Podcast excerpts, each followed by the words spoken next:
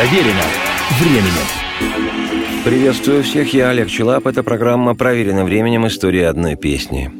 На прошлой неделе я обещал продолжить путешествие по истории песни, ставшей в нашей стране в начале-середине 80-х годов прошлого века общепризнанным гимном отечественной рок-музыки, хотя и гимном неофициальным. Просто потому, что официально в нашей стране не было в ту пору не только секса, но и рок-музыки. Но при этом гимн русскоязычного рока на свет все же появился – и название этой композиции, написанной человеком и аквариумом Борисом Гребенщиковым, «Рок-н-ролл мертв». Но рок-н-ролл мертв, а я еще нет. Рок-н-ролл мертв, а я Те, что нас любят, смотрят нам вслед. Рок-н-ролл мертв, а я Ранее уже звучали разные версии песни «Рок-н-ролл мертв» и хрестоматийно-студийная, и концертная. По мнению Гребенщикова, студийная запись ощутимо уступает в энергии исполнением живым – но в те годы аквариум исповедовал звучание и акустическое, и электрическое. В привычно роковом саунде, электрическом, доминировал традиционный для рок-группы набор инструментов – барабаны, бас-гитара, электрогитары и клавишные. Такой инструментарий порождал и соответствующие аранжировки песен, и более жесткий вокал – в акустическом же виде звучание было прозрачным и обеспечивали его флейта, виолончель, легкая перкуссия, 12-струнная акустическая гитара и тогда еще с небесным романтическим отливом голос самого Гребенщикова. Примечательно, что в представлении многих почитателей группы классический аквариум звучал именно так.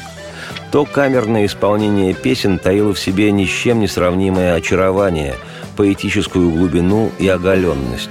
И я с особым чувством хочу предложить сейчас акустически первозданную, нагишом, без всякой электрической одежды версию песни «Рок-н-ролл мертв». В ней истинный дух и красота аквариума классического периода, когда группа излучала подлинный магнетизм.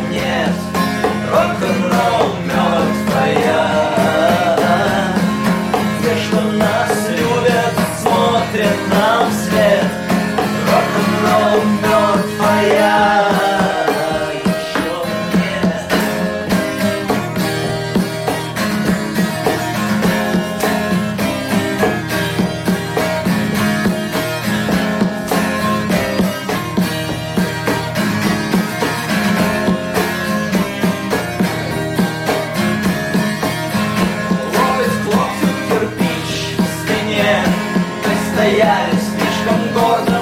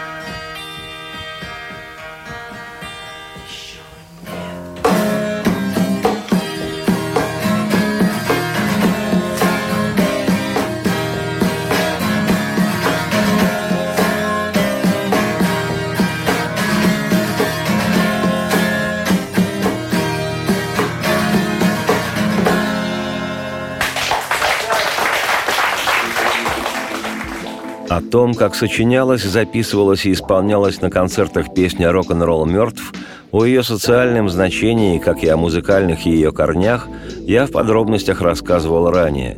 Сегодня же хочу представить еще и кавер-версию этой вещи, которая живет уже совершенно отдельной от Бориса Гребенщикова и аквариума жизнью – Автором этого кавера выступила одна значимая персона, популяризатор отечественной рок-музыки на Западе, жившая в нашей стране в 80-е и 90-е годы, американская девушка, певица и музыкальный продюсер Джоанна Стингрей. Без нее невозможно себе представить ни ленинградский и питерский рок в частности, ни отечественный рок в целом. Есть акустическая версия песни «Рок-н-ролл мертв» в исполнении Бориса Гребенщикова и Джоанны Стингрей, но существует также и упругая электрическая версия самой Джоанны, выступившей еще и автором англоязычного текста песни «Rock'n'Roll's Dead», и эту версию я и хочу предложить.